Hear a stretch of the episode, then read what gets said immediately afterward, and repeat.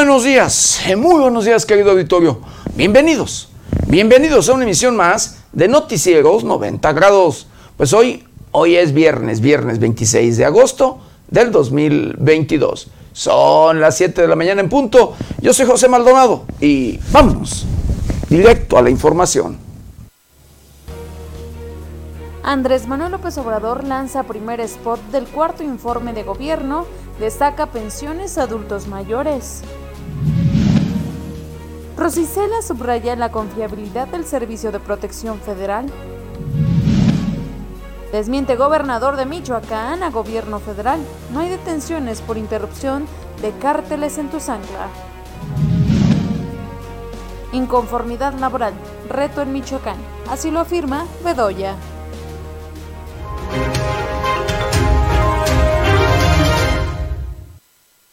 Bienvenidos, bienvenidos a una emisión más de Noticieros 90 grados. Pues sí, hoy, hoy es viernes, viernes fin de semana y 26, 26 de agosto de este año 2022. 26 días de este, el octavo mes, ya en su recta final, el octavo mes de este año difícil, de este año complicado de este año preocupante.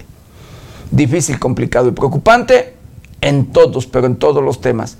Llámesele en temas financieros, en temas sociales, en temas de política, en temas de educación y por supuesto en temas de salud y corrupción. Así como usted lo escucha. En temas de salud, con estos problemas sanitarios que han invadido al mundo, con estos problemas sanitarios que han alcanzado, sí, todo el planeta, todos los rincones del planeta, enfermedades que se han convertido en pandemias, enfermedades que todavía aún conocemos como o desconocemos en sí, pero que son nuevas en la actualidad, que es una de ellas, me refiero a la viruela símica o viruela del mono. Otra, otras enfermedades por allí que todavía eh, no ni siquiera se conocen bien, pero hay que gripes que, y otras enfermedades, querido Vittorio, que la mayoría son respiratorias y que pues no se sabe cómo es que han surgido y tampoco se tiene la certeza de dónde, de dónde vienen. Hay quienes aseguran y dicen que de los animales, pero aún así, querido Vittorio, aunque vengan de los animales, híjole, es muy increíble, de verdad, muy increíble el que, pues, eh, de manera repentina en las últimas fechas, pues así registremos o se vean, conozcamos eh, enfermedades, pues ahora, pues novedosas. Pero bueno, así las cosas en este, en este tema, querido Vittorio, en el tema de salud, en el tema de, pues sí, sanitario, que lo único que tenemos que hacer es cuidarnos, lo único que tenemos que hacer es lo que, sí, los eh, especialistas en ese tema, eh, en esos temas de salud, pues nos indiquen que es cuidarnos, guardar nuestra distancia, eh, lavarnos las manos constantemente, eh, usar cubrebocas. Y bueno, usted sabe ya cuáles son, eh, querido auditorio, estas las indicaciones del sector salud para cuidarnos y por supuesto cuidar a los nuestros, para cuidarnos y cuidar a todos, de verdad, a todos nuestros seres queridos, porque de lo contrario, no sabemos cómo nos trate, no sabemos cómo eh, pues estas enfermedades luego llegan y pues nos traten de verdad, querido auditorio. Todo depende también mucho del sistema inmunológico de cada una de las personas, de los seres humanos, querido auditorio. Y si nuestro sistema inmunológico es débil, es bajo, créame que las enfermedades nos atacan, nos agreden de verdad de manera preocupante. Así que, pues, a cuidarnos, a cuidarnos y de ser posible reforzar nuestro sistema inmunológico para asimismo, pues, enfrentar a estos, estos enemigos mundiales. Pero por supuesto, no tampoco por ello vamos a exponernos, tampoco por ello vamos a, pues, pues sí, a arriesgar nuestra salud y por supuesto nuestra vida y la de los nuestros. Así, así, querido auditorio. Pero bueno, en donde para estos temas se hacen esfuerzos científicos y gobiernos, querido auditorio, hacen todo lo posible e imposible para combatir a estos enemigos mundiales. Pero donde no vemos que se haga algo, donde de verdad eh, vemos que cada día es más preocupante el tema, incluso más preocupante que las propias enfermedades que les acabo de citar, que les acabo de mencionar, querido auditorio, es en el tema de la corrupción. Corrupción que deja, desde mi muy personal punto de vista, más pobreza y más muertes, de verdad. Corrupción que desde mi muy personal punto de vista deja más, todavía más dolor, que deja aún más, más tristeza, de verdad, créame, más pobreza y más muertes. Porque la corrupción va de la mano con la inseguridad, la corrupción va de la mano con criminales, Las, la corrupción o los corruptos son aliados, son amigos de los delincuentes, así como usted lo escucha. Los políticos cuando eh, buscan, cuando aspiran, cuando quieren ocupar un puesto de elección popular, pues van y se alían de criminales, van en busca luego de los delincuentes o los delincuentes van y buscan aquel político potencial para ganar luego una elección y allí comienzan los compromisos. Desde allí comienza este tema de, pues, el, de las alianzas entre criminales y políticos, criminales, delincuentes y autoridades, así como usted lo escucha. Triste y lamentablemente, pero esto es una realidad. Conocemos el resto de testimonios de personas víctimas de las prácticas delictivas que llevan a cabo día a día estos grupos delincuenciales, estos grupos que operan, que controlan, que tienen el control absoluto en las comunidades, en los municipios o en un estado. Todos los grupos delincuenciales llevan a cabo las mismas prácticas. Las extorsiones, los secuestros, los homicidios y por supuesto pues luego el despojo de su patrimonio eh, o los desplazan, si bien les va, los corren de su lugar de origen. Muchas personas, muchos ciudadanos han tenido que abandonar incluso el país, han tenido que abandonar eh, el propio eh, país, querido auditorio, porque les han arrebatado todo e incluso les han asesinado a algunos seres queridos, así como usted lo escucha. Esto usted, usted mismo lo sabe, porque usted es el mejor testimonio. Usted conoce al vecino, usted conoce algún familiar, algún conocido, conoce alguna persona víctima de estas, de estas prácticas delictivas que le cobran el tema de extorsión por todo, ¿ah? le cobran por, de verdad, por trabajar de manera honesta, por trabajar de manera honrada. Le cobran, le piden, le exigen una cuota. Triste y lamentablemente, pero así es la realidad.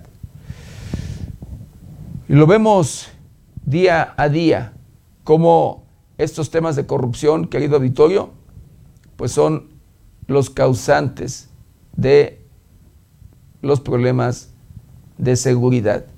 Día a día conocemos cómo se empoderan, sabemos de cómo se encuentran o se empoderan a los grupos delincuenciales, cómo operan con con total impunidad, cómo de verdad hacen y deshacen, cómo los grupos delincuenciales luego ni siquiera se les toca.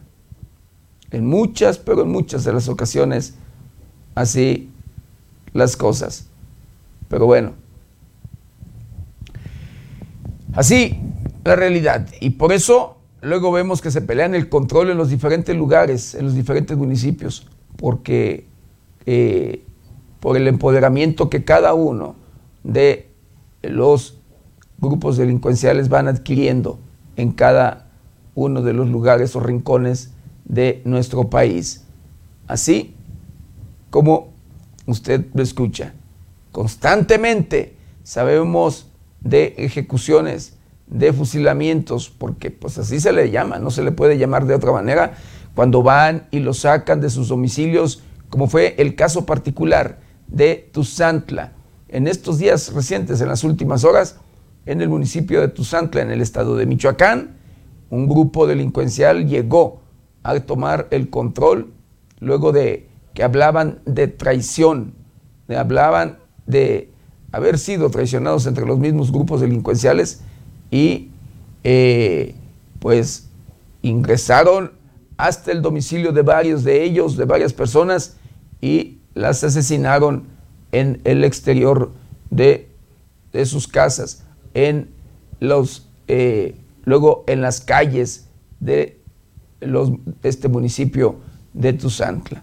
Así como sucedió con este hecho, también sucedió en San José de Gracia, también sucedió en este municipio ya eh, aledaño con Jalisco y Colima, querido auditorio, donde un líder delincuencial fue a velar, a despedirse por última vez de su madre, luego de que había muerto, y al estar, encontrarse en el velorio, el grupo que controlaba en el lugar, en la zona, llegó y sometió a toda su gente a los, valga, eh, allí sicarios que traía y se presume fueron ejecutados, fueron fusilados, todos.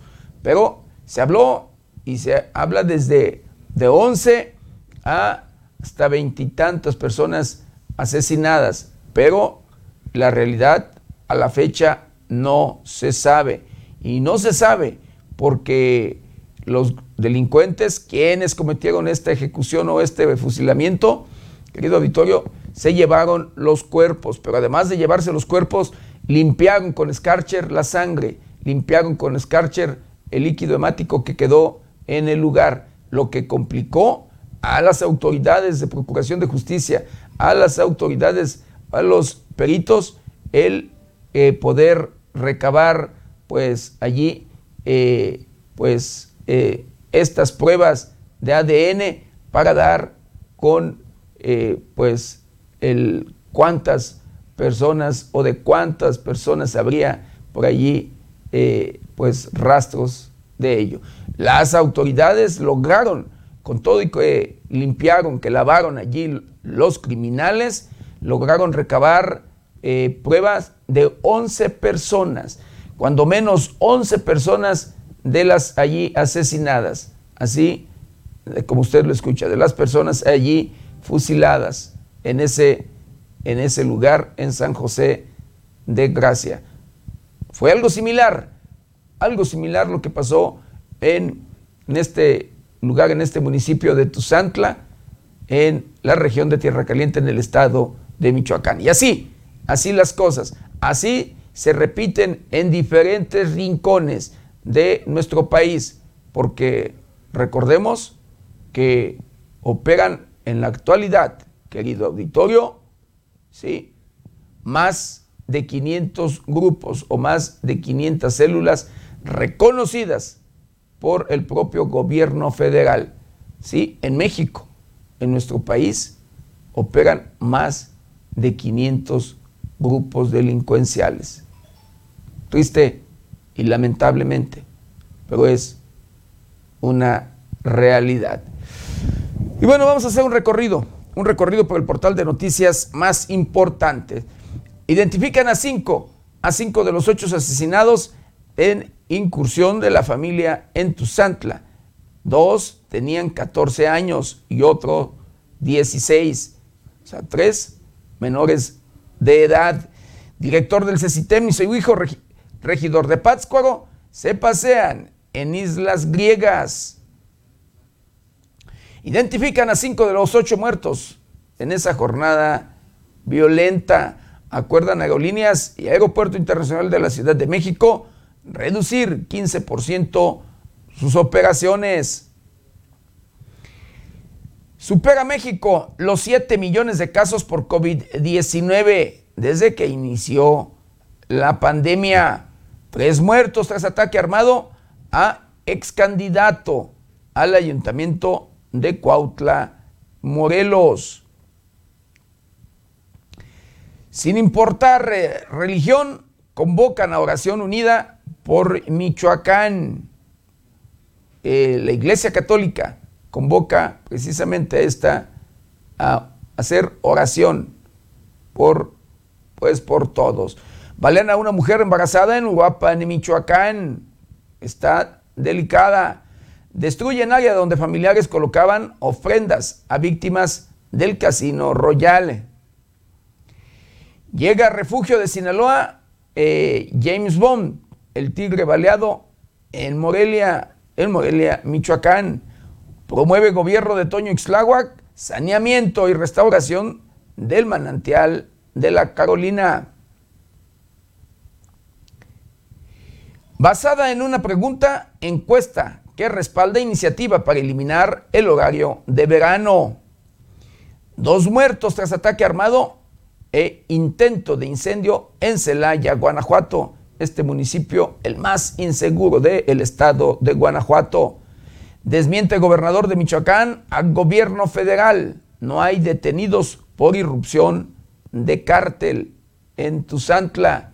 Sí, no hubo detenidos, así como usted lo escucha.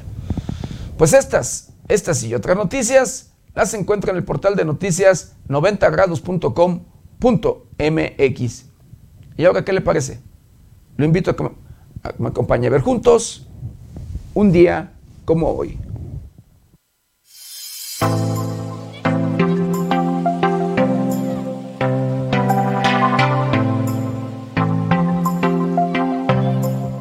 Un día como hoy, 26 de agosto, pero del año de 1818, nace Ignacio de la Llave, general liberal y gobernador de Veracruz. En 1912 muere José María Velasco, pintor mexicano que plasmó en sus obras los paisajes naturales del Valle de México, entre otros temas. El 26 de agosto se celebra en todo el mundo el Día Internacional contra el Dengue, una enfermedad que se transmite con la picadura de los mosquitos infectados y que no se transmite entre personas. Se trata de una infección aguda causada por un virus que se puede afectar a cualquier grupo de edad, Existen cuatro variedades de dengue, siendo el dengue hemorrágico el más grave. Es posible que una misma persona desarrolle la enfermedad cuatro veces, cada una de ellas por una variedad diferente del virus. El dengue provoca síntomas parecidos a los de una gripe como fiebre, dolor muscular y de cabeza, escalofríos, náuseas y vómito, y en ocasiones puede evolucionar hasta convertirse en un cuadro potencialmente mortal llamado dengue hemorrágico o grave.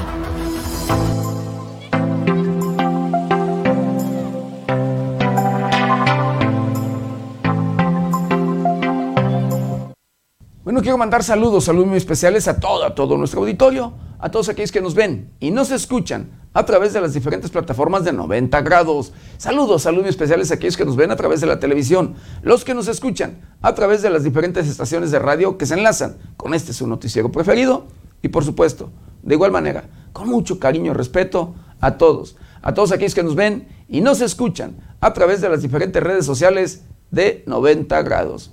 Un saludo muy especial, por supuesto, a usted, a usted querido auditorio que nos sintoniza a través de las diferentes plataformas de este medio de comunicación 90 grados. Y bueno, ya de lleno, de lleno con la información, pues bueno, el presidente de la República, Andrés Manuel López Obrador, lanza primer spot por el cuarto informe de gobierno. Destaca pensiones a adultos mayores presidente de la República, Andrés Manuel López Obrador, lanzó su primer spot con motivo de su cuarto informe de gobierno, en el que hizo énfasis en las pensiones que se ha entregado su gobierno. En el mensaje que dura solo 30 segundos, AMLO criticó que durante los gobiernos neoliberales, las pensiones jugosas eran para los expresidentes, para los altos funcionarios. Aprovechó para destacar que ahora las pensiones son para los adultos mayores del país y aseguró que las personas de la tercera edad son quienes mandan en el Palacio Nacional. Recordemos que el cuarto informe de gobierno será el próximo jueves primero de septiembre, por lo que a partir de este jueves se transmitirán un total de 13 mensajes. Reportó para 90 grados Luis Manuel Guevara.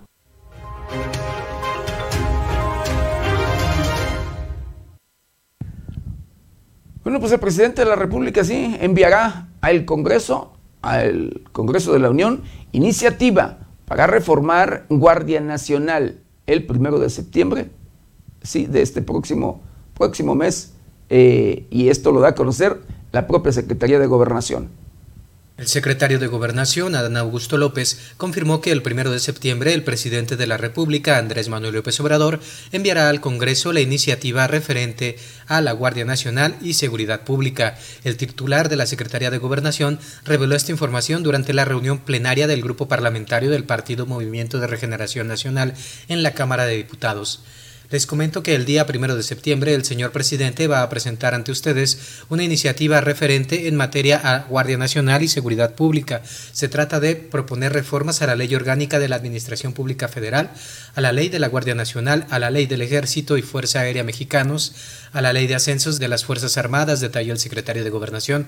Aseguró que esta iniciativa busca garantizar el eje del proyecto de transformación del país, que es dotar a México de una institución que sea efectiva en los tiempos difíciles que enfrentamos, dijo, y que sea capaz de garantizar la seguridad en las personas y bienes de todos los ciudadanos. Con información de la redacción, informó para 90 grados Alejandro Frausto.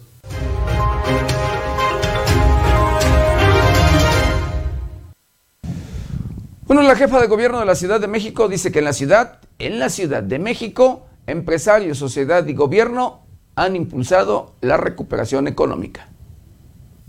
La suma de esfuerzos ha impulsado la recuperación económica de la Ciudad de México tras la mayor crisis de la historia reciente a nivel mundial derivada de la pandemia. Entre estos destacan la estabilidad financiera, económica y social del país, así como la combinación entre los apoyos sociales del Gobierno de México y la Ciudad de México Asimismo, la inversión pública y la suma del trabajo con el sector empresarial de la ciudad. Vamos viento en popa en la recuperación económica de la ciudad, reconoció Claudia Sheinbaum Pardo, jefa de gobierno de la Ciudad de México, en el marco del arranque de la Feria de Inversión Capital de Oportunidades, Innovación y Sustentabilidad, destacó que durante dos meses consecutivos la Ciudad de México registra un crecimiento respecto al empleo formal. Somos la entidad que más está creciendo en todo el país. Hoy estamos por encima de todas las entidades y también en la mayor parte de los sectores de la economía. Asimismo, informó que la Ciudad de México se posiciona como la primera entidad a nivel nacional obteniendo 34% del total de inversión extranjera directa. Es la única entidad donde los ingresos propios representan el 50%. Además, se tiene una inversión pública récord en la historia de la ciudad entre 2019 y 2022 de 129 mil millones de pesos para movilidad, mejora de la infraestructura de agua potable, drenaje, mejoramiento de las avenidas de la ciudad, espacios públicos principalmente. Durante su exposición, Claudia Sheinbaum, jefa de gobierno de la Ciudad de México, resaltó que la estrategia de seguridad ha dado como resultado una disminución del 58.6% en los delitos de alto impacto, lo que hace que la Ciudad de México sea una ciudad segura y confiable, innovadora como se ha reconocido en materia de digitalización, con una histórica inversión en obra pública, infraestructura y educación.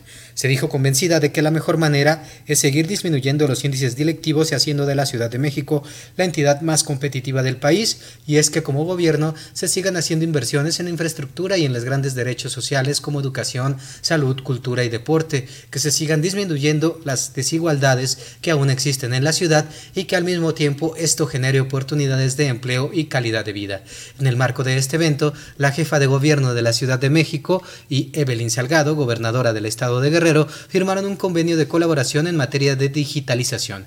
En el evento estuvieron presentes representantes del gobierno de México y del sector empresarial Así como de los gobiernos de Campeche, Quintana Roo, San Luis Potosí, Michoacán, Estado de México y Sonora, además de integrantes del cuerpo diplomático y embajadores de los países de Azerbaiyán, Bolivia, Bulgaria, Egipto, Grecia, Italia, Corea, Líbano, Palestina, Venezuela y Perú.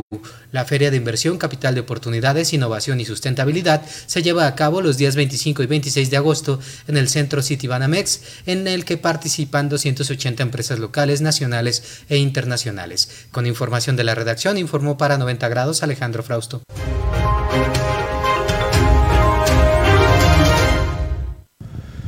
Bueno, Rosa Isela Vega subraya la confiabilidad del Servicio de Protección Federal.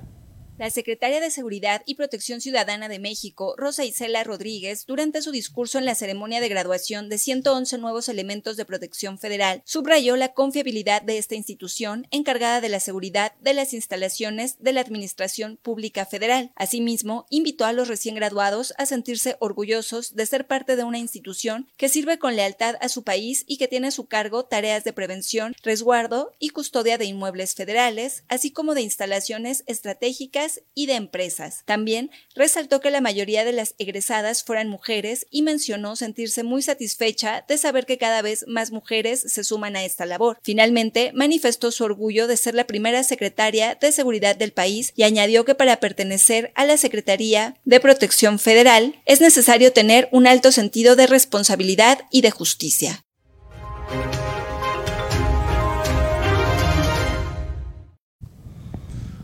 Ponga atención en la siguiente información, querido auditorio.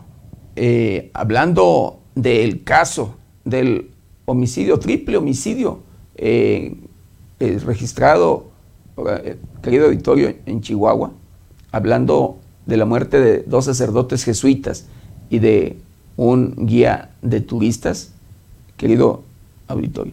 Se señala y se ha señalado en múltiples, múltiples ocasiones que el que está involucrado en este tema es un líder delincuencial denominado como el Chueco. Pero el Chueco, este criminal, ha emitido un video donde al parecer pues dice no tener responsabilidad. Se deslinda o se quiere deslindar de responsabilidad. Es un criminal, es un delincuente que como quiera que sea, causa daño de una y otra manera de ser si esto, eh, bueno, fuera de que no estuviera involucrado en este hecho. Pero la Fiscalía General de Justicia del Estado de aquel entidad y el ejército mexicano analizan el video donde el chueco da su versión sobre sacerdotes jesuitas. La Fiscalía General del Estado de Chihuahua informó que ya se encuentran analizando el video en el que aparentemente aparece José Noriel Portillo Gil, alias El Chueco, dando su versión de los hechos el día en que fueron asesinados dos sacerdotes jesuitas y el guía de turistas. Recordemos que fue la tarde del miércoles cuando se compartió en las redes sociales una grabación en la que aparece un hombre diciendo ser El Chueco. Asegura, vengo a hablarles sobre el caso que se me está acusando. Indicó que el día de los hechos entró a la iglesia porque escuchó unos balazos y al entrar vio a en cuanto voy entrando a la iglesia, miro a un chaval con la pistola en la mano, indicó. Explicó que en un primer momento pensó que el joven estaba disparando al aire, pero luego, al observar, se dio cuenta que había víctimas a las que reconocía. Es esta grabación la que la Fiscalía General del Estado de Chihuahua y el Ejército Mexicano informaron que trabajan en coordinación en un estudio y análisis exhaustivo. Indicaron que es analizado por personal técnico y especializado de ambas corporaciones para establecer su procedencia, ya que aseguran las declaraciones carecen de veracidad y sustento legal. Con información de la redacción para 90 grados, reportó Paulina Martínez.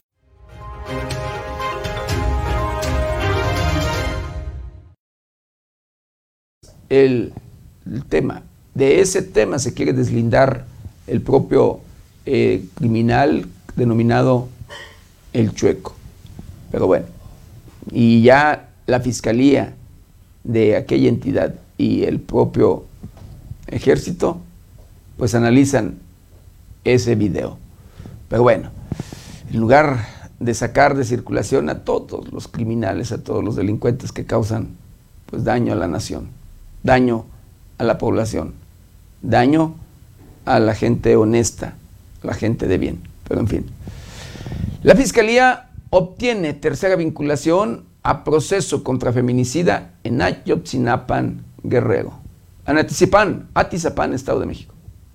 Andrés N., conocido como el feminicida de Atizapán, fue vinculado por tercera ocasión a proceso, tras acreditar su probable participación en los delitos de feminicidio y desaparición de persona por hechos ocurridos en diciembre de 2017. Así lo informó la Fiscalía General de Justicia del Estado de México. Con esta, suman tres vinculaciones a proceso que obtiene la Fiscalía General de Justicia del Estado de México en contra de este individuo, ya que el pasado 30 de marzo fue iniciado un proceso legal en su contra por feminicidio y desaparición de persona en agravio de una mujer. Posteriormente, el 22 de junio pasado, fue vinculado a proceso por los delitos de feminicidio, homicidio calificado y desaparición de persona, en agravio de una mujer y un menor de edad. Además, el pasado mes de marzo se obtuvo una sentencia de prisión vitalicia contra el imputado tras acreditar su participación en el feminicidio de una mujer de 34 años, ilícito cometido el 14 de mayo de 2021 en el inmueble mencionado. La Fiscalía General de Justicia del Estado de México ha llevado a cabo diversas investigaciones en un inmueble en el cual habitaba el implicado, donde se han localizado más de 4.300 restos óseos que corresponden a 19 cuerpos distintos, de las cuales seis víctimas han sido identificadas a través de pruebas en materia de química y genética. El hecho por el cual fue vinculado a proceso se obtuvieron indicios de que ocurrió el 2 de diciembre de 2017, cuando la víctima salió de su domicilio y acudió a la casa de Andrés N., ubicada en calle Margaritas, Colonia Lomas de San Miguel, en el municipio de Atizapán de Zaragoza. Desde ese momento no se supo su paradero. Con el avance en la indagatoria fue posible establecer que el investigado la habría asesinado y ocultó el cuerpo en el interior de la vivienda referida. Este individuo debe ser considerado inocente hasta que sea dictada una sentencia condenatoria en su contra. Con información de la redacción para 90 grados, reportó Paulina Martínez.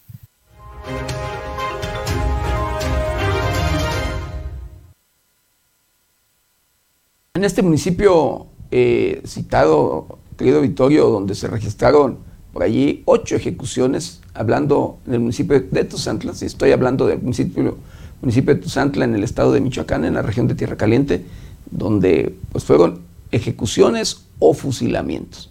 Eso lo determinará la autoridad cómo llamarle, eh, pero pues así como fueron asesinadas las personas, pues desde mi muy personal punto de vista se trataría de, una, de un fusilamiento, eh, porque los sacan y pues los, los someten y les disparan.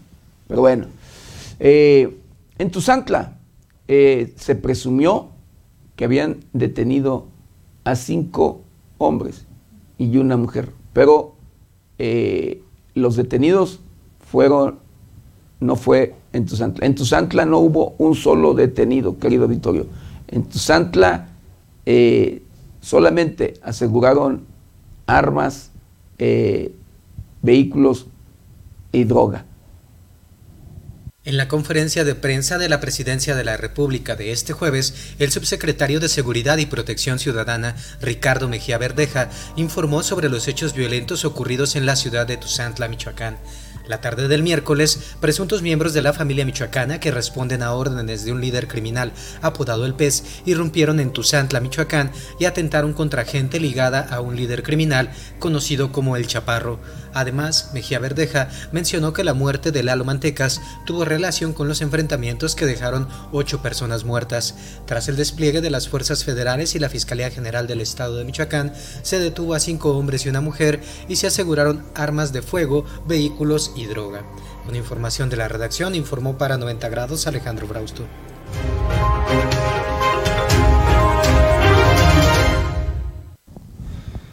El gobierno del estado de Michoacán, encabezado por Alfredo Ramírez Bedoya, pues tuvo que desmentir precisamente esta información que dio a conocer el propio gobierno federal. Sí, el gobierno federal fue quien dio eh, eh, a conocer la supuesta detención de cinco personas, lo que no, no fue así. El gobernador de Michoacán pues dice no hay detenidos por irrupción del cártel en Tuzantla aunque el gobierno federal afirmaba la mañana del jueves que había cinco hombres y una mujer detenidos por las balaceras del miércoles en Tuzantla, Michoacán, que dejaron un saldo de ocho personas muertas, el gobernador Alfredo Ramírez Bedoya negó que hubiera capturas por este caso. La tarde del miércoles, un convoy de sicarios de la familia michoacana irrumpió en el municipio de Tuzantla buscando al jefe de plaza de apodo Chaparro. En el sitio, los sicarios comenzaron una ola de terror que dejó ocho personas muertas, cinco de ellas ejecutadas en la calle. Posterior al despliegue de los cuerpos de seguridad y fuerzas armadas en el municipio, permitió la detención de cinco hombres y una mujer presuntos implicados en los hechos, informó el subsecretario de Seguridad Federal Ricardo Mejía Barreja durante la conferencia matutina del presidente Andrés Manuel López Obrador el jueves. Sin embargo, horas después el gobernador de Michoacán indicó que no había detenidos. Hablé con el fiscal hace unos minutos y no hay detenidos, pero desde el día de ayer se retomó la tranquilidad. Llegó la Guardia Civil, la Guardia Nacional, el Ejército Mexicano. Sabemos que fue una agresión entre dos grupos armados, refirió el mandatario estatal.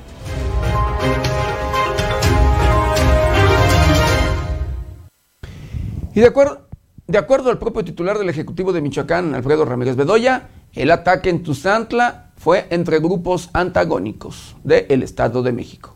El gobernador de Michoacán, Alfredo Ramírez Bedoya, informó que según los primeros indicios, la agresión ocurrida la tarde del pasado miércoles en Tuzantla fue entre dos grupos armados que presuntamente se separaron y ahora mantienen una disputa por el territorio tendrían base en el sur del Estado de México. El mandatario estatal señaló que el grupo agresor tiene origen en Lubianos, Estado de México, y huyó hacia allá luego del ataque. Asimismo, expuso que según el último informe del fiscal, todavía no hay detenidos ni denuncias de personas desaparecidas. Ramírez Bedoya comentó que autoridades federales y estatales están valorando las acciones a seguir en ese municipio del estado, además de la responsabilidad compartida con el Estado de México. Reportó para 90 grados Luis Manuel Guevara.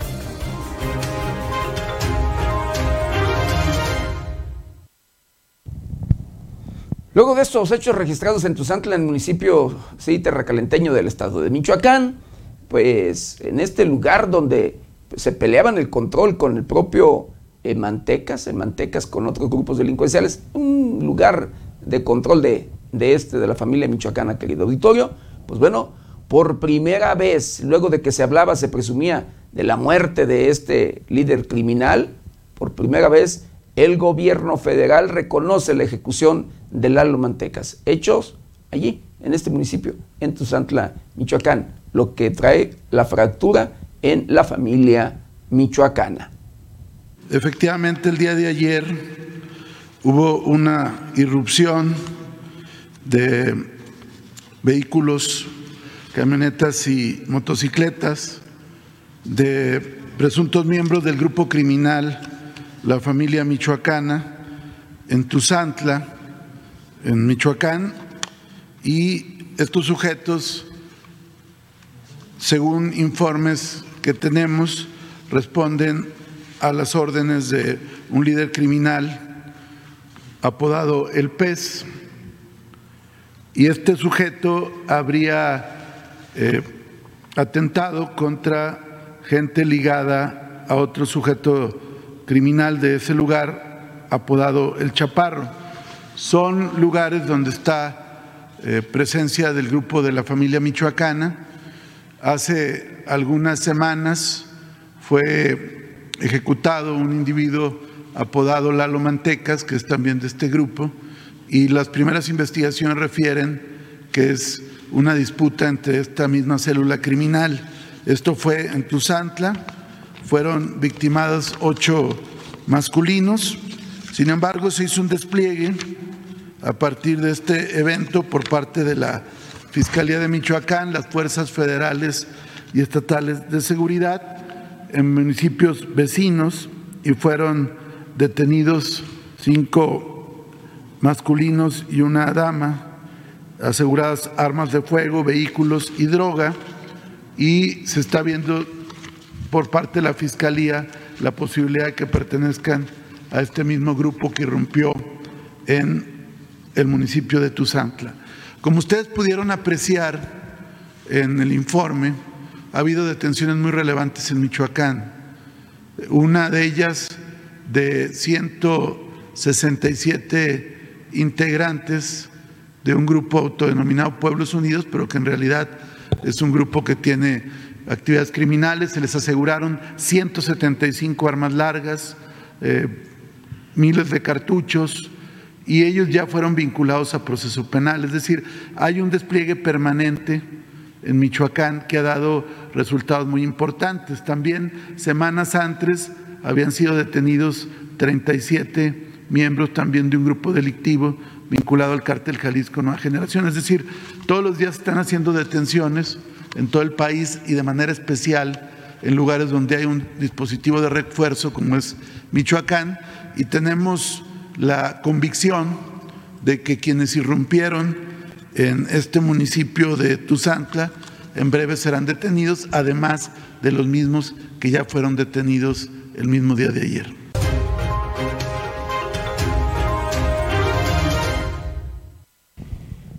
Por el miedo, el terror que se ha sembrado precisamente en este lugar de Tuzantla, habitantes de, este, de esta localidad comienzan éxodo por violencia. Piden seguridad para sacar sus pertenencias, para sacar su patrimonio, para sacar lo que puedan.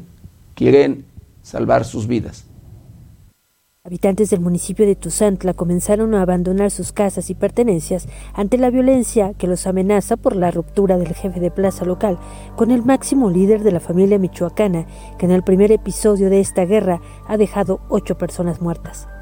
Desde hace un par de días se había anticipado una ola de violencia por el desacuerdo y ruptura entre el jefe de plaza de Tuzantla y Tiquicheo, conocido como el Chaparro, y el líder de la familia michoacana, Johnny Hurtado, alias El Pez.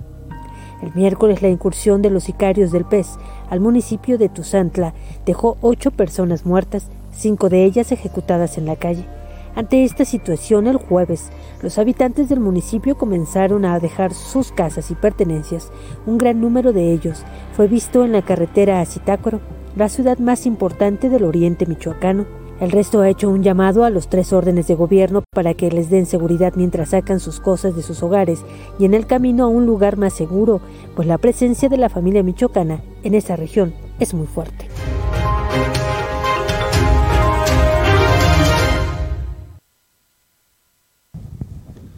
Así las cosas, triste y lamentablemente, querido auditorio, en esta región de Tierra Caliente, en el estado de Michoacán. Los habitantes, así, con el miedo, así, con el terror que se ha sembrado, con lo que hay allí, con lo que han visto, con la violencia que se ha registrado en esas últimas fechas y que no ha parado desde hace años.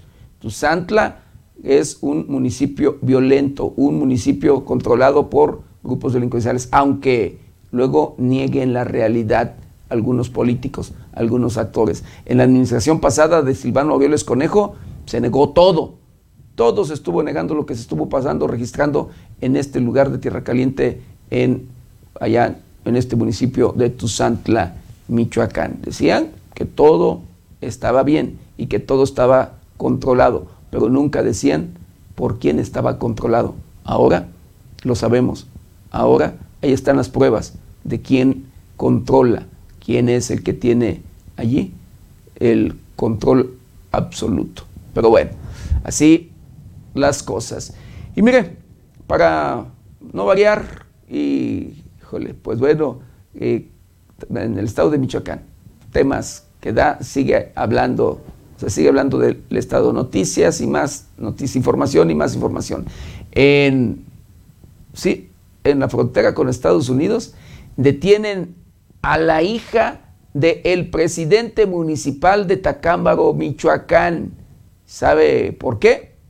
Traía más de 250 mil dólares y dos armas quien fue identificada como Jayshi Morilla Villaseñor, de 28 años, hija del presidente municipal de Tacámbaro, Michoacán, Artemio Morilla Sánchez, fue detenida por ocultar 243.531 dólares en su auto y ropa, así como dos pistolas, al tratar de cruzar el puente internacional Juárez-Lincoln. Al respecto se informó que alguaciles del Departamento del Sheriff del Condado de Webb y agentes de aduanas y protección fronterizas, actuando en equipo, el 22 de agosto detuvieron para una revisión el automóvil Volkswagen Jetta último modelo conducido por la mujer, quien se identificó como Jaishi Morilla Villaseñor de 28 años de edad. Entre los cuartos del coche, entre la carrocería, así como en su cuerpo tapado con la ropa que vestía, la damita llevaba los casi 250 mil dólares, así como dos pistolas tipo escuadra, una marca Colt calibre 45 y la otra de firma Glock calibre 9 milímetros. Jayce Murilla fue arrestada con cargos estatales de lavado de dinero y portación de armas de fuego. La recluyeron en la cárcel regional del condado de Webb y enfrenta una fianza de 5 mil dólares por el ilícito. En lo federal, Murilla Villaseñor sigue siendo investigada por las agencias federales ICE y HSI. No se duda que intervengan la DEA y la ATF, informó 90 grados.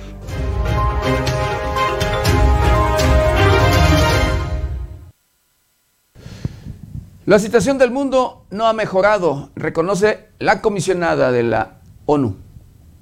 La mañana del jueves, la alta comisionada de la Organización de las Naciones Unidas para los Derechos Humanos, Michelle Bachelet, declaró que la situación del mundo no ha mejorado realmente. Indicó que la pandemia, la guerra en Ucrania y la falta de voluntad política han obstaculizado este fin. Aseguró que el trabajo en derechos humanos no se termina nunca. Bachelet, quien también fue presidenta de Chile, hizo estas declaraciones durante su última conferencia de prensa, ya que se encuentra a una semana de terminar su periodo al frente de la mayor organización internacional destinada a la protección y promoción de los derechos y libertades en el mundo. Hasta el momento, su sucesor aún no ha sido anunciado por el secretario general de la ONU, Antonio Guterres. Con información de la redacción, informó para 90 grados Alejandro Frausto.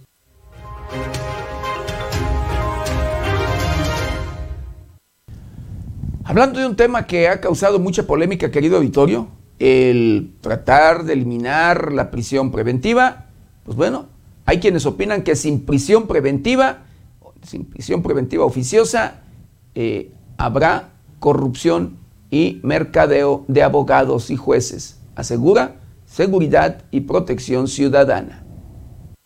Durante la mañanera del jueves, el subsecretario de Seguridad y Protección Ciudadana, Ricardo Mejía Verdeja, señaló que si se elimina la prisión preventiva oficiosa, se dejaría en una sola persona, decidir los casos de los detenidos, lo que podría derivar en actos de corrupción. Esta aclaración se dio luego de que el subsecretario de Seguridad informara que el juez de control no vinculó a proceso a Roberto Bernabé B, alias La Vaca, tras exponer todo su historial delictivo. Aprovechó para comentar la importancia que tiene la prisión preventiva oficiosa que se da para ciertos delitos graves del orden común, como delitos de la delincuencia organizada y delitos financieros llevados a cabo por servidores públicos, los llamados delitos de cuello blanco. La prisión preventiva oficiosa opera de manera automática cuando se dan los supuestos de vinculación procesal de estos sujetos y no está sujeto al arbitrio del juez, es decir, cuando se logra la vinculación por un delito de estas características como homicidio, feminicidio, violación, delincuencia organizada, operaciones con recursos de procedencia ilícita al momento que se acredita la vinculación. En ese momento la prisión opera de manera automática, explicó. También el funcionario indicó que incrementaría la peligrosidad para los propios jueces y hasta para la víctima que se atreve a denunciar estos delitos, además de los testigos que intervienen en la parte procesal y sobre todo representan una amenaza para la sociedad.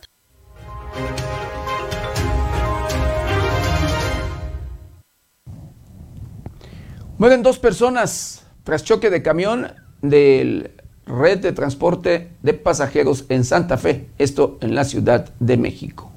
Dos personas murieron al registrarse un choque en el que estuvo involucrado un camión de la red de transportes de pasajeros de la Ciudad de México. El hecho de tránsito ocurrió la mañana de este jueves en la zona de Santa Fe, en la alcaldía Coajimalpa, el encargado del despacho de la Dirección General de la Red de Transporte de Pasajeros, Daniel Arcos, así como personal directivo y operativo, acudieron al punto del accidente para brindar atención a los familiares de la persona que falleció de manera inmediata en el sitio. De las cuatro personas que resultaron lesionadas, una de ellas fue dada de alta en el lugar, una más fue dada de alta en el hospital, otra continúa recibiendo atención médica y se reporta como estable, en tanto que una cuarta persona perdió la vida en el centro hospitalario como consecuencia de las lesiones provocadas por el hecho. Personal de la red de transporte de pasajeros y la aseguradora atienden a las personas afectadas por el hecho, según informó el gobierno de la Ciudad de México en una tarjeta informativa. La unidad de transporte público al parecer impactó a dos vehículos particulares. El operador de la unidad se encuentra en calidad de detenido para que el Ministerio Público determine su situación jurídica.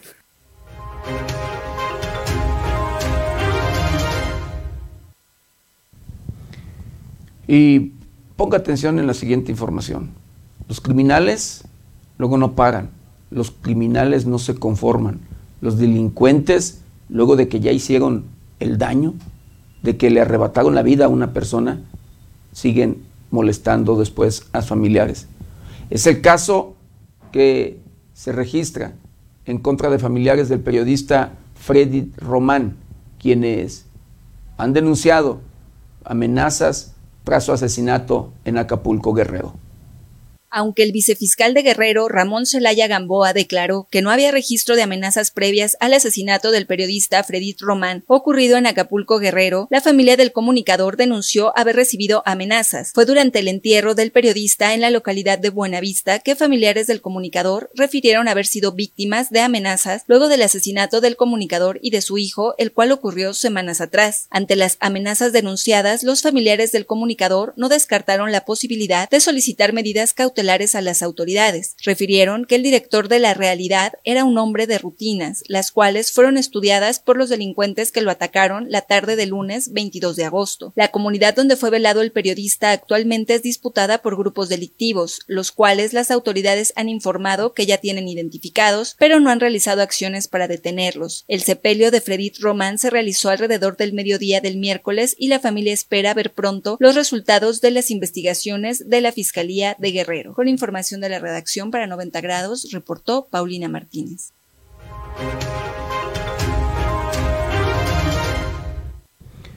Bueno, la Fiscalía General de la República catea en Coahuila, sí catea y asegura oficinas de mina de Pinabete.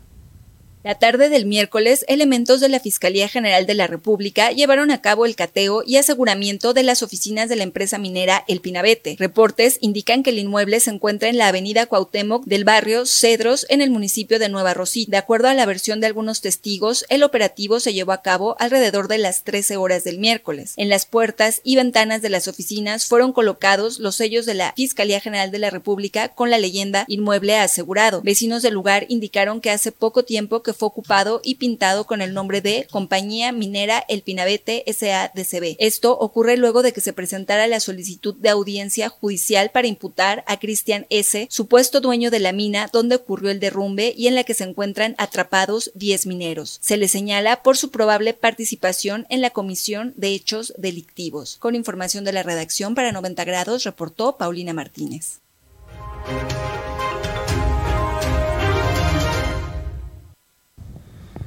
Pues se presentará un nuevo plan, un nuevo plan para rescatar a mineros atrapados en Coahuila. En la mañanera del jueves no se dio el reporte por parte de la Coordinación Nacional de Protección Civil sobre el avance del rescate de los 10 mineros atrapados en el Pinabete, y el presidente Andrés Manuel López Obrador indicó que el jueves se presentará a los familiares el nuevo plan de rescate del gobierno federal. AMLO explicó que primero buscarán el consentimiento de los familiares de los mineros sobre el nuevo plan para lograr su rescate. No se informó hoy sobre la mina porque se está haciendo una consulta con los familiares de los mineros atrapados. Hay un plan de rescate y no se quiere iniciar nada sin el consentimiento de los familiares, explicó el presidente. Detalló que se les va a presentar el plan y si autorizan se tomará decisión del día de mañana informar.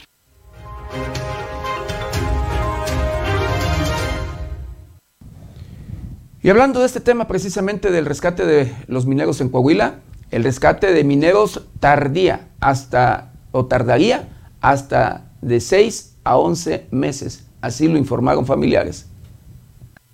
Los familiares de los 10 mineros que se encuentran atrapados dentro del pozo de carbón en Sabinas, Coahuila, tuvieron una reunión con la Coordinadora Nacional de Protección Civil, Laura Velázquez, quien les informó que el rescate tomará un tiempo de entre 6 y 11 meses y el método para sacarlos será mediante tajos a cielo abierto. Esta información fue dada a conocer por los familiares que estuvieron presentes en la reunión con la titular de la Coordinación Nacional de Protección Civil, quienes indicaron a medios de comunicación que están en contra de la propuesta que consiste en tajos a cielo abierto. No queremos la opción de tajo, queremos que vean otras opciones mencionaron los familiares. Por ello reclamaron una mejor opción, aseguran que ellos no están en busca de dinero. Esto luego de que revelaran que les ofrecieron una indemnización, indicaron que no la aceptarán sin que antes rescaten a los mineros. Con información de la redacción informó para 90 grados Alejandro Fraust.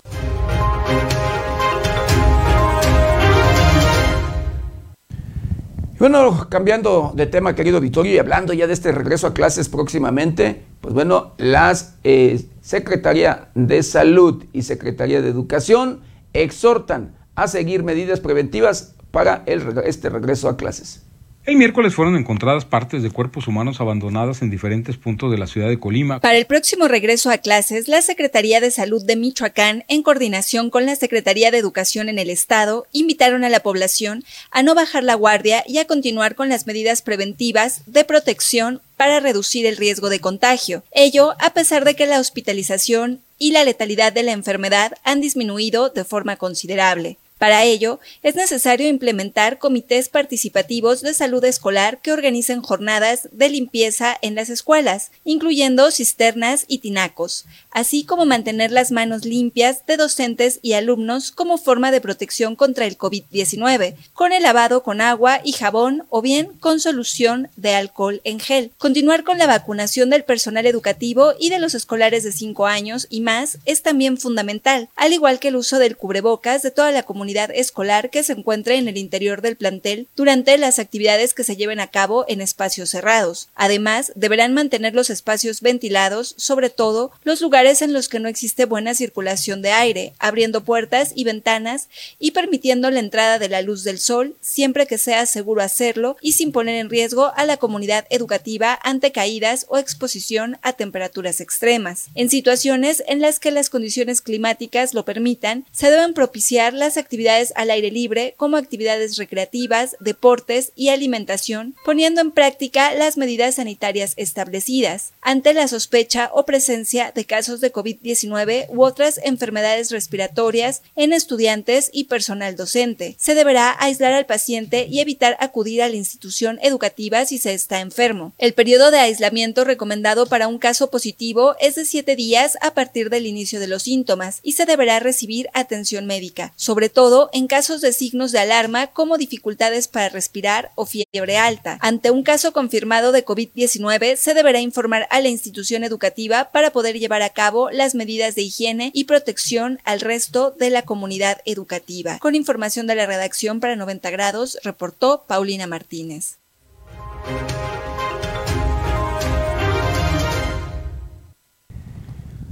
Rotación de empleo en México se debate se debe, perdón, a los bajos salarios.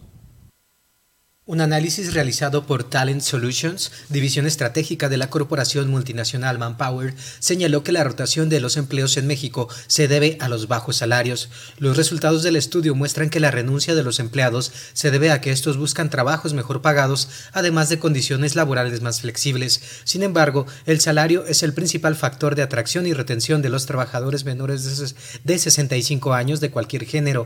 El salario es el factor determinante para aceptar y mantenerse o no en un puesto, dijo la gerente regional de Talent Solution, Tania Arita. Para aminorar esta rotación de empleados, Tania Arita recomendó que las empresas cuenten con políticas de retención de personal en las que tomen en cuenta lo que esperan de sus empleados y de la organización, así como realizar acciones concretas en este sentido. Con información de la redacción, informó para 90 grados Alejandro Frausto.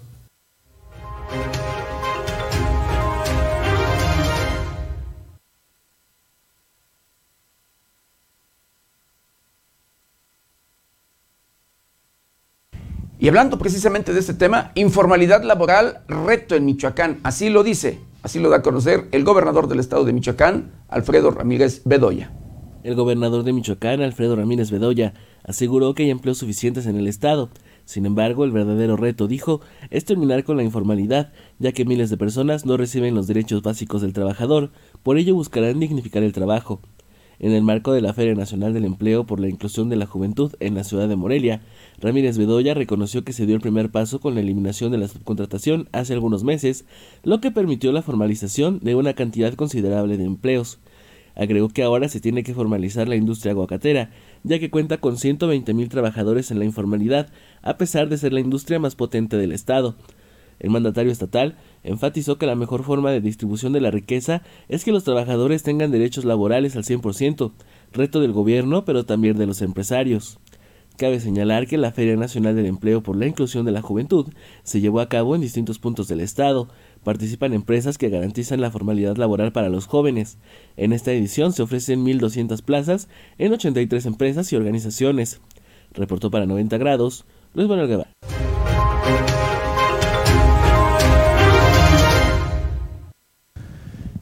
Bueno, la directora del este del Instituto de la Juventud Michoacana, pues dice o da a conocer que el 60% de los jóvenes michoacanos eh, pues se encuentran desempleados. El 60% de los jóvenes michoacanos se encuentran en situación de desempleo, informó Paulina Rivera Rojas, directora del Instituto de la Juventud Michoacana. En entrevista con 90 grados, Paulina Rivera expuso que esta problemática se replica a nivel mundial. Sin embargo, a través del gobierno de Michoacán se crean oportunidades de vinculación entre empresas y jóvenes para que tengan acceso a empleos formales. Agregó que este tipo de eventos no solo se realizan en Morelia, sino también en las distintas regiones del estado. Respecto al programa federal Jóvenes Construyendo el Futuro, dijo que se han visto beneficiados poco más de 16.000 jóvenes de 18 a 29 años de edad que durante un año reciben un salario mensual, así como su inscripción al Seguro Social. Reportó para 90 grados Luis Manuel Guevara.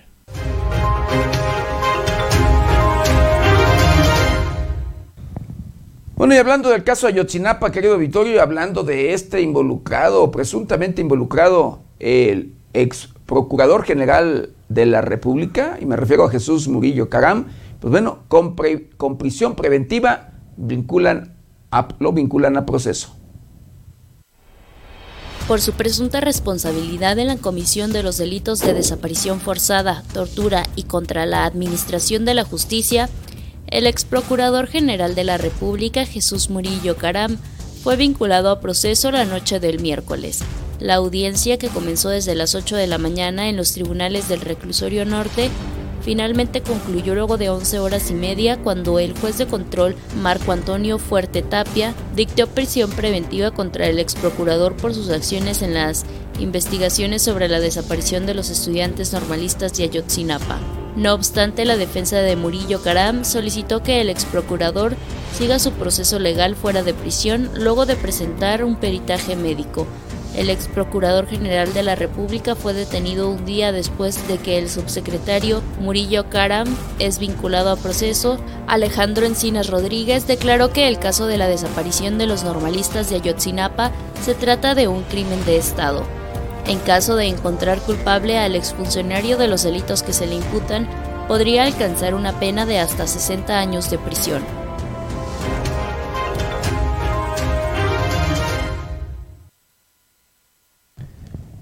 Bueno, y hablando, sí, continuando hablando de este tema, el propio secretario de Relaciones Exteriores de nuestro país, Marcelo Ebrard, dice que Tomás Cerón, eh, radicado en Israel, no escapará de la justicia mexicana. El secretario de Relaciones Exteriores de México, Marcelo Ebrard Casaubon, afirmó que Tomás Cerón Lucio, ex titular de la extinta Agencia de Investigación Criminal, no escapará a la justicia y que su extradición desde Israel es una prioridad fue al finalizar su discurso durante la ceremonia de la clausura de la Cumbre Internacional del Hábitat de América Latina y el Caribe 2022 que el canciller manifestó que en los procesos de extraditación es difícil que México establezca fechas ya que es la ley de Israel la que tiene que fijar los plazos. Sin embargo, aseguró que el proceso ya está en curso y que no hay manera de que el inculpado se sustraiga a la acción de la justicia. Ebrard también dio a conocer que entre México e Israel no existe un tratado de extradición como tal, no obstante, como parte de la cooperación jurídica bilateral entre ambos, la Administración Federal envió recientemente a Israel a uno de sus ciudadanos que se encontraba preso aquí. Ya se presentaron testimonios y pruebas, ahora sí ya está en las manos de la justicia de Israel, indicó. Agregó que no hay tratado de extradición con ellos, pero sí tenemos acuerdos de cooperación jurídica y el gobierno israelí sabe que la extradición de Cerón es la más alta prioridad ya que se está involucrando de manera directa el caso de Ayotzinapa.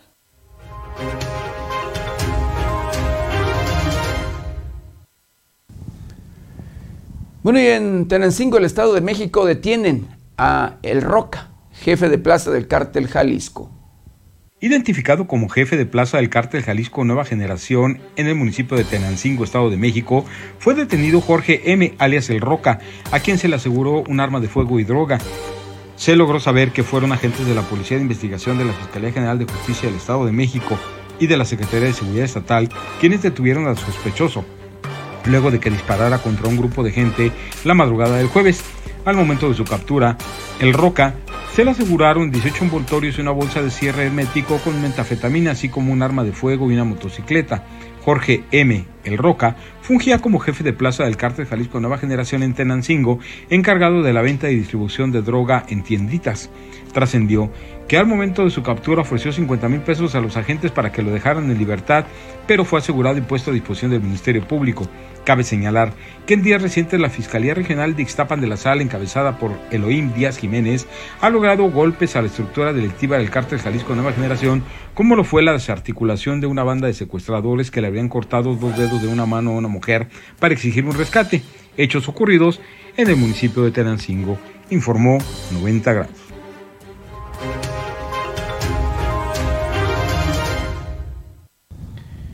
Bueno, y hablando del Estado de México, querido Vittorio, ¿sí? esta entidad es líder en robo de vehículos tan solo. Diariamente se roban 94 automóviles.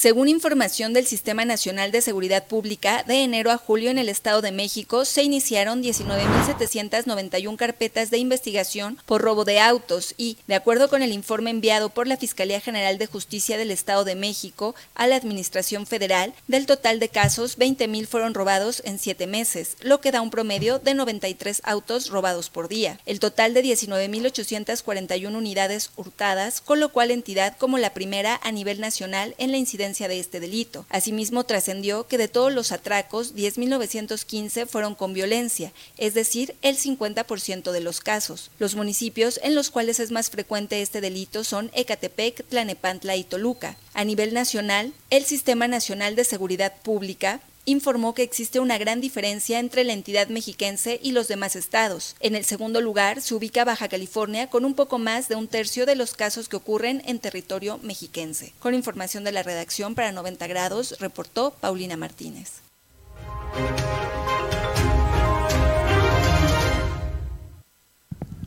Bueno, y en un operativo realizado en el puerto de Lázaro Cárdenas, Michoacán, luego del el robo de mineral en aquel lugar, en aquella región, eh, y vendido de manera ilícita, vendido a empresas luego transnacionales, el secretario y subsecretario de Seguridad Pública del Estado de Michoacán encabeza, encabezan este operativo, donde fueron detenidos 11 personas involucradas en el robo de mineral.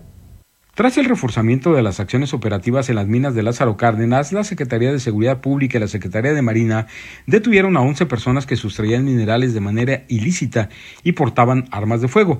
También se aseguraron cinco vehículos, dos tractocamiones, equipos de radiocomunicación. El hecho se registró en la mina de las Truchas ubicada en la tenencia de la Mira. Al respecto se informó que desde el pasado 8 de agosto la Guardia Civil y la Marina emprendieron acciones para incrementar las labores de vigilancia en las minas de la zona, donde este día jueves, en la mina de las Truchas, ubicada en la tenencia de la Mira, tras recorridos, se localizaron cinco unidades tripuladas por 11 hombres quienes presuntamente extraían de manera ilegal minerales, por lo que se efectuó de manera inmediata su aseguramiento. Luego de lo anterior, los uniformados realizaron una inspección a los implicados, mismos que portaban dos armas de fuego calibres 9 y 45 milímetros, cartuchos útiles, así como dos equipos de radiocomunicación.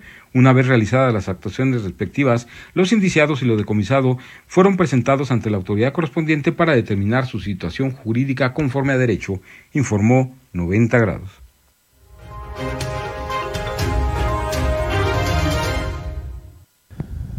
Buenavista es uno de los municipios más inseguros y controlados luego por la delincuencia organizada. Esto en el estado de Michoacán.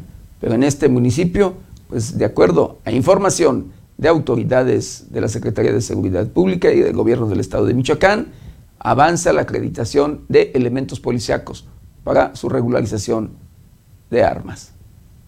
De los 60 elementos que conformaban la Policía Municipal de Buenavista, Michoacán, 15 desertaron de la corporación por no acreditar los exámenes de control y confianza, así lo informó el edil Sergio Báez Torres. El funcionario municipal señaló que de siete meses a la fecha han dado continuidad al proceso de capacitación de los agentes, quienes de dos que contaban con su acreditación ahora son 30. Agregó que a la par han regularizado su registro de armas, situación que les permitirá adquirir más para el próximo año, ya que actualmente tienen un déficit de equipo para los policías. De manera textual indicó que el problema que tenían es que desde el movimiento de los autodefensas había armas que se sustrajeron y aparecían como si estuvieran en el inventario de la Policía Municipal de Buenavista. En diciembre del 2021, la Secretaría de Seguridad Pública Estatal realizó una revisión sorpresiva de la licencia colectiva de portación de armas de la Corporación Municipal de Buenavista. Debido a irregularidades, les retiró una veintena de armamento. Datos proporcionados por la SCP señalaban que en las direcciones de seguridad pública de municipios de la Tierra Caliente Michoacana es donde mayor irregularidades presentaban en las licencias de armamento, informó para 90 grados Amanda Bautista Rodríguez.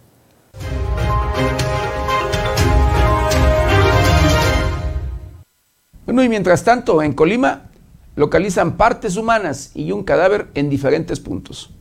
El miércoles fueron encontradas partes de cuerpos humanos abandonadas en diferentes puntos de la ciudad de Colima, acompañados de un mensaje alusivo a un grupo criminal.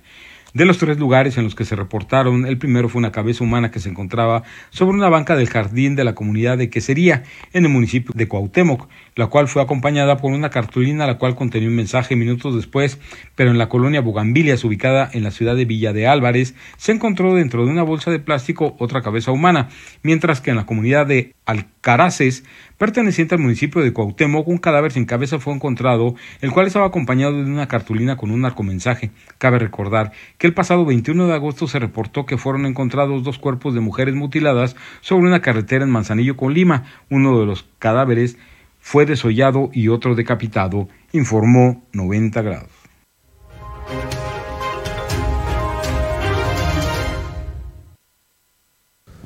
Pues una disculpa, querido Vittorio, pero le debemos el clima de nueva cuenta. No ha llegado, no ha llegado eh, el clima, ya son, pasa de las 8 de la mañana, pero bueno, es un tema que es ajeno a nosotros porque es del Sistema Meteorológico Nacional y no lo han hecho llegar hasta este, estos momentos.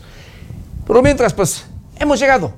Hemos llegado al final de una emisión más de Noticieros 90 grados. No sin antes, quiero agradecerle de verdad infinitamente el que nos hayan acompañado en este, en este su noticiero preferido. De igual manera, el que nos ayuden, nos ayuden a compartirlo para llegar a todos los rincones del planeta.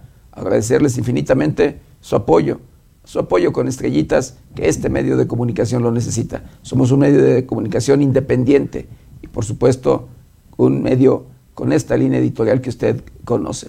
Un medio que jamás tiene ni hará compromisos con nadie. Yo lo espero ya el lunes, el lunes de 7 a 8 de la mañana. Nuestra querida compañera Berenice Suárez de 8 a 9 de la noche. Recuerde, lávese las manos constantemente con agua y jabón. Utilice gel antibacterial, cubrebocas, careta de ser posible. Guarde su distancia, cuídese y cuide a los suyos. Que tenga un excelente y exitoso fin de semana. Yo soy José Maldonado. ¿Está usted bien informado?